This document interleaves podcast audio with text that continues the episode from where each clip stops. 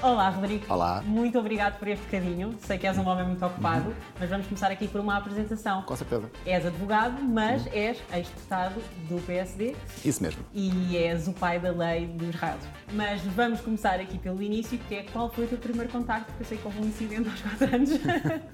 Houve vários. Ora bem, aos 4 anos, como qualquer criança, passeava na, na rua, sendo que eu sempre gostei de motas, mas nunca gostei delas tão perto. Há um motociclista da minha rua que perde o controle, saca um cavalo, uma coisa qualquer dentro do, do género, e atropela-me. Ou seja, a primeira cicatriz que eu tenho, que é daqui até aqui na, na cabeça, é curiosamente vinda de uma moto.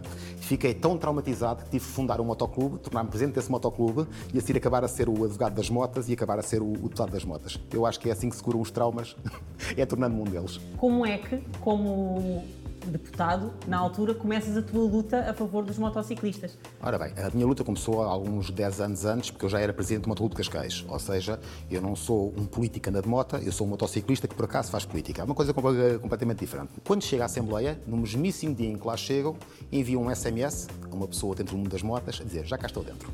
Vamos ver como é que isto claro.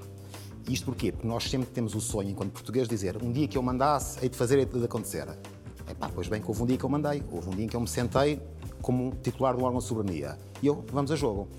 Isto começa com a minha velhinha mota de 89 a chegar à Assembleia, o PSP a pôr-se à frente e dizer para onde é que o senhor pensa que vai. E disse, vou para ali, vou estacionar.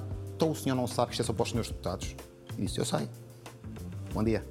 Ou seja, nunca tinha acontecido alguém que não fosse ou estafeta, ou empregado, ou se fosse lá o que fosse, a chegar duas rodas à Assembleia. Eu, como sempre vivia em duas rodas, não faria sentido nenhum aparecer lá de, de- de carro. Fui de moto o primeiro dia e dali até ao último.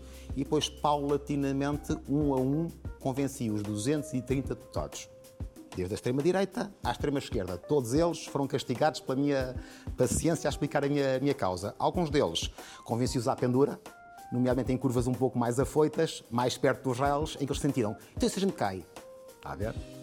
Vamos falar um bocadinho sobre ti e sobre a tua parte pessoal relativamente às motos. Portanto, eu sei que fazes o les a les, eu sei que tens uma moto linda, que é um táxi. Explica-me de onde é que veio o táxi. Ora bem, uh, perguntámos para ver o jogo de futebol na altura do Euro 2000 e qualquer coisa. E perdemos o jogo, mas um dos assessores do Secretário de Estado disse-me: Epá, eu tenho uma scooter lá em casa, mas arranjei duas hérnias e agora a minha mulher não me deixa mais conduzi-la. E disse: Deixa estar, gente, no final vamos ver, vamos ver isso. Terminámos e fomos no Porsche dele. Acho que gastámos mais dinheiro em, em pneu e em gasolina do que provavelmente o que custou a moto. Eu chego à casa dele e vejo uma moto preta e verde, linda, perfeita. Passei o cheque, 150 euros. Ou seja, custou, ou seja, esta gravata custou mais cara do que a, do que a scooter tem ali à, à porta. E eu, que nunca tive uma scooter na vida, pensei: pois agora vou experimentar isto até, até arrebentar. Estávamos nas vésperas de Faro, pensei: será que isto aguenta? Saí às 5 da manhã de casa e fiz 8 horas e meia até chegar a, Ai, que a. Faro. Cheguei lá, fiz os 3 dias de concentração e voltei para cima. Fiz um autocolinho a dizer táxi e, curiosamente, é a mota que mais sucesso se faz. Ou seja, eu se andar num bicho de 10 ou 15 ou de 20 mil euros, ninguém me liga devido no trânsito.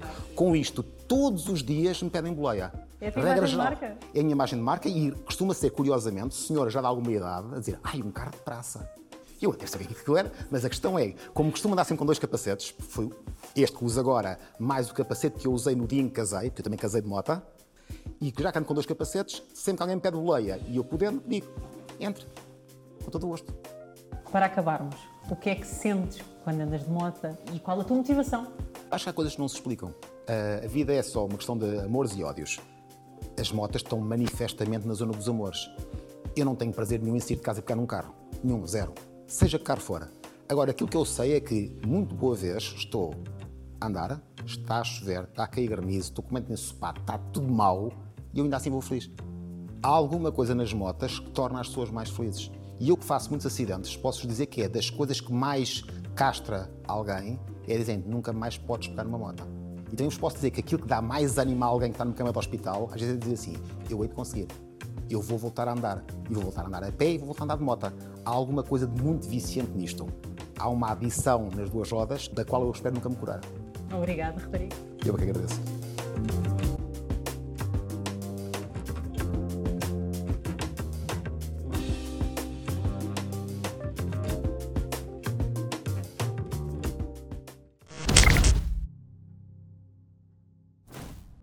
Faça chuva faça sol, hoje é um bom dia para sentir o vento na cara, para aproveitar cada curva. Esta é uma estrada que queremos percorrer juntos. Galp. Energia Green Energia. 888 Poker. Feito para jogar.